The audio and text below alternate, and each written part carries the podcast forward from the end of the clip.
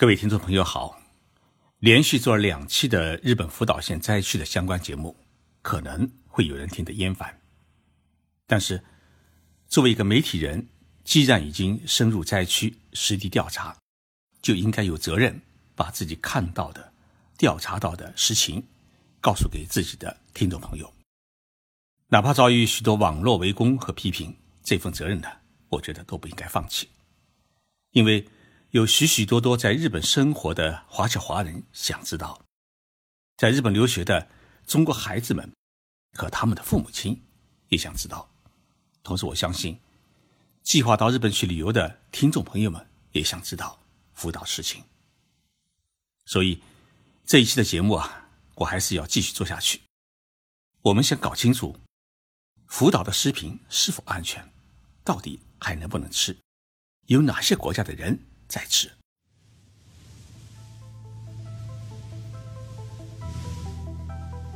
任你波涛汹涌，我自静静到来。静说日本，冷静才能说出真相。我是徐宁波，在东京给各位讲述日本故事。从东京坐新干线到福岛县也就一个多小时。在君山车站下车以后啊，我首先去看了。小广场上设置的核辐射的一个检测仪，同时呢，也拿出了自己随身携带的北京核遗厂生产的检测仪呢进行比较，数值基本上一致，在零点一三到零点一六微西弗之间。那么这个数值啊，与首尔、香港的日常的数值是相同的。到福岛之后，我们首先要做的一件事情是了解福岛食品安全问题。核心调查的问题有两个：第一，受核污染的土地能否种植农副产品；第二，种出来的农副产品和捕捞上来的水产品还能不能吃？我们的第一站啊，就来到了福岛县农业综合中心，这里是福岛县政府所属的农副产品和水产品的安全检测机构。检测机构呢，分成三个部门。一是取样部门，二是分析部门，三是汇总部门。接待我们的是综合中心的安全农业推进部部长，他叫朝野宪二。朝野先生向我们介绍说，与大地震和核污染刚发生时相比，福岛的农副产品超过安全标准值的种类是大大的减少。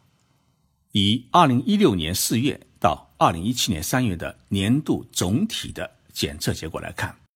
大米呢，检测了一千零二十四万件；蔬菜水果检测了三千七百九十三件；畜牧产品检测了四千三百八十四件；海产品检测了八千六百六十六件。检测结果显示呢，超过安全标准的标本均为零，但是有两类标本呢出现了部分超标，其中野生野菜、蘑菇。检测了七百八十三件，发现两件超标，超标所占的比例为百分之零点二六。另外一类呢是河川和湖泊当中的鱼类，共检测了六百二十一件，超标是四件，占的比例呢是百分之零点六四。我们向朝野部长呢提出了几个问题，那么第一个问题就是。送到农业综合中心检测的标本来自何处？以什么标准采取？朝野部长回答说：“福岛县政府规定，标本来自于福岛县境内的每一个町、每一个村，标本采取的地段都是当地人认为是受污染最为严重的地段。因为这一地段的农副产品达标的话，那么其他地段的产品就可以放心。”我们的第二个问题是。如果发现超标的话，该如何处理？朝野部长回答说：“如果发现某一类标本出现超标，那么我们会采取紧急限制出货措施，禁止这产品流入市场。如果这一类产品呢此后啊要流入市场的话呢，那么我们就设定了一个一个月的特别的检测期。如果在这一个月当中所有的检测结果都达标的话，那么我们才会发布解除禁令，允许其流入市场。我们提的第三个问题是：这些检测结果在哪里可以看到？曹研部长说，标本的检测所需时间是很短的，几分钟就可以得出结果。通常的情况是，各丁、各村将样本送到中心以后，我们立即进行汇总，当天进行检测，检测报告在当天晚上呢报告给县政府，那么县政府再报告给国家的复兴厅、环境省。农林水产省等部门，那么第二天，这些中央部门和县政府都在各自的网站上面来公布前一天的检测结果。全世界的人都可以在上述的网站上面查阅到这些检测结果。同时呢，我们也会在福岛县和周边城市的地方报纸上面刊登这些检测的结果。我们提的第四个问题就是。谁来监督你们的检测结果是真实可信的呢？曹野部长说啊，是国际原子能机构。国际原子能机构呢会定期的派人来检查检测，他们不仅检测我们的流程，还自己带来样品呢，通过检测结果的比较，以检查我们的检测仪器有没有猫腻。我们的检测仪器呢，采用的是 G 一的半导体的检测仪。我们提的第五个问题是：福岛农副产品的安全标准与别的国家相比是低还是高了？超研部长说，安全标准是以每公斤含辐射量多少来规定的。日本的安全标准是每公斤不得超过一百贝克纳尔，而美国的标准是每公斤不得超过一千两百贝克纳尔，欧盟是每公斤不得超过。一千两百五十贝克纳尔，国际食品法典委员会规定的标准是一千贝克纳尔，也就是说，日本是他们的十分之一，应该来说呢，是最为严格的安全标准。最后呢，我们向曹野部长又提了个问题：您的家人是否吃福岛的农副产品？曹野部长说：“我有一个女儿，还有一个孙子。”核污染刚发生时，谁都不敢吃，因为不知道福岛的农副产品是否安全。但是呢，现在家里人都敢吃，而且吃的种类还很多。女儿呢说，她可以不相信别人，但是不会不相信爸爸。那么，福岛县如何做到农副产品的核辐射量不超标呢？日本政府的复兴厅和福岛县政府介绍说啊。福岛第一核电站遭遇海啸袭击，导致了三座核反应堆的氢气爆炸。核泄漏事故发生之后，放射性物质飘落在福岛县境内，污染了整片土地。那么，政府因此下令呢，在核电站周围二十公里为禁止进入区域。为了消除这些核污染，政府采取的一个措施就是除尘。除尘的范围包括所有的建筑物。地震与海啸垃圾，所有的道路与场地，以及除山林之外所有的土地。那么建筑物的除尘是用高压水坝呢清洗屋顶和外墙。地震与海啸的垃圾呢实行回收，在各地新建的室内体育场大的处理中心实现了集中分类清洗处理。所有的道路与场地。采用特殊的吸尘器进行吸尘处理，而所有的土地均掘土三十厘米，把表层受污染的土壤采除，运送到远离生活区和生产区的偏僻地区实行封层保管。当然，这些受污染土地今后如何处理，目前的日本政府呢还没有拿出一个具体的方案。据悉，相关的处理技术正在研发当中。朝鲜部长说。正因为现在种出来的农副产品都是生长在没有污染的土地中，因此呢，能够保证这些农副产品的安全。但是，因为福岛县山林面积实在太大，目前呢还无法对山林进行除尘，因此，在山林中生长的野菜、香菇和河川当中生长的鱼，还有超标的标本。福岛县呢是日本著名的桃子产地，也出产苹果。因为水果啊不会从根部来吸收核放射性物质，因此呢，水果也没有发现超标的问题。在结束了福岛县综合农业中心的采访之后呢，我们的第二站就来到了福岛县小民兵渔港，在这里调查水产品的安全的检测情况。小民滨渔港距离福岛第一核电站距离是三十公里，它是日本著名的渔港之一。这里的鱼市场在海啸当中被冲垮，我们看到的鱼市场是新建的。当地的渔业协会自己建了一个水产品的安全检测中心，就在水产品交易市场的隔壁，有七名检测员，每天对进入鱼市场进行交易的鱼类呢，选取标本进行安全检测，一周检测的标本约为一百五十种。接待我们的鱼市场的检测中心主任，还有福岛县水产海洋研究中心的放射能研究部部长平田丰彦，他们对我们说。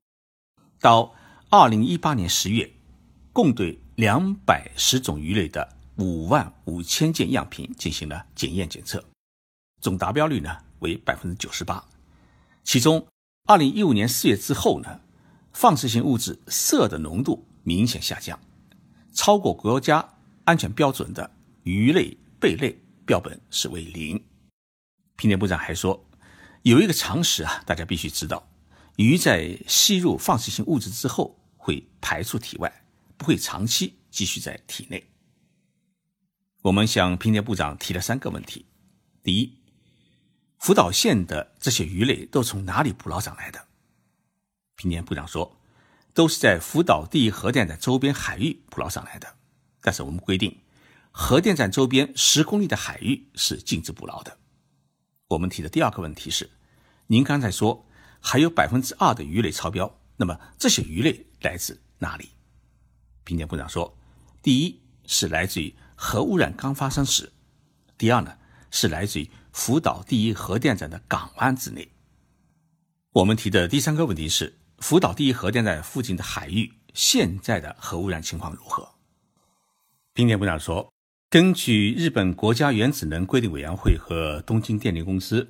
福岛县水产海洋研究中心等机构的调查，目前距离核电站五公里以上的海域，它的放射性物质浓度呢，已逐渐接近于事故前的标准；距离核电站五公里以内的海域，也已经降到了每公升零点一 BQ 的标准。我们提的第四个问题是：目前有没有禁止捕捞和销售的鱼类？平田部长说，还有七种，主要是黑鲷鱼、樱花鳟、海货鸡。那么这些鱼和贝，一方面是因为以前呢检测出过超标的东西，另一方面呢是因为捕捞量呢是太少了。我们参观了鱼市场的检测中心，问了检测主任一大堆问题，最为关键的问题是如何防止超标的鱼类进入市场销售。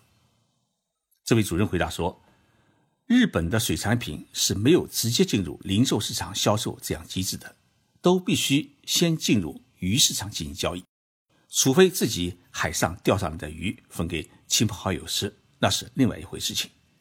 因此，像我们小民兵渔港啊，渔民捕捞上来的鱼都先在这个鱼市场进行交易，而交易的对象呢，不是直接的消费者，而是水产品的批发商。因此。”我们对每天水产品的去向是一清二楚。他还说，日本国家安全标准是每公斤它的放食量是不能超过一百 BQ，而我们渔业协会规定的标准更严，是每公斤不得超过二十五 BQ。如果超过这一标准的话呢，我们要将标本啊送到福岛县水产海洋研究中心和福岛县。水产资源研究所进行精密的化验，如果确定超标，那么就对于这些超标的鱼类啊要进行回收。为什么要给自己制定如此严格的检测标准？对于我们的这个提问，他说啊，我们都是以捕鱼和卖鱼为生，如果一旦让不安全的鱼类混入市场，那么我们的信誉会全部崩溃，我们就会失去生机。所以，安全检测。是事关我们生死的大问题。再说了，我们的家人、我们的亲朋好友都在福岛生活，他们每天都要吃这些水产品，我们不能自己害自己。小民兵渔港的边上有一个水产品销售市场，来购物的客人啊还真不少。我们问了摊主，他说啊，大海啸发生后半年，这一市场呢得以重新开业。当初客人是寥寥无几，我们都担心啊生意做不下去。现在呢有不少的旅游大巴来，外地客人呢也多了起来。至于市场内鱼类产地的比例，他说，福岛本地产的鱼大概。占了七成，其余呢都从北海道等地啊运来的。市场边上还有一个现烤现吃的店，我们吃了烤木鱼、烤虾和烤扇贝。福岛的农副产品是否安全？我们看到的只是农副产品与水产品两大检测中心的数据，当然这些数据是每天公布的，也就是说他们接受各方的监督和质疑。我们问了几位购买了福岛产品的外地的日本人：“你们为什么会购买福岛产品？”他们的回答是：第一，福岛人真的很辛苦，我们应该尽一点微薄的力量来帮助声援他们；第二，检测检查这么严格，我们相信辅导产品是安全的。但是呢，有一个事实我们不能否定。虽然流入市场的农副产品和水产品都是检验合格的，但是在东京、在日本的其他城市超市里面，在标有福岛产的大米、蔬菜和水产品面前，还是有不少人不愿伸手。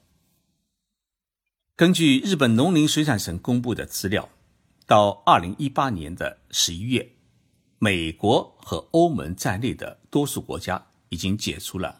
对包括福岛和东京在内的十个都县的大部分农副产品和水产品的进口的禁令，目前依然停止进口的国家为中国和韩国，还有中国的台湾地区、新加坡和香港特区。在今年呢，是除了福岛之外，其他九个都县的农副产品的限制令已经撤销。谢谢大家收听这些节目。对于福岛核电站和核辐射情况，我已经连续做了三期节目。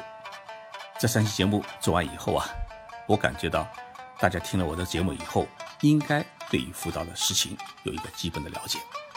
谢谢大家的理解和支持，我们周六再见。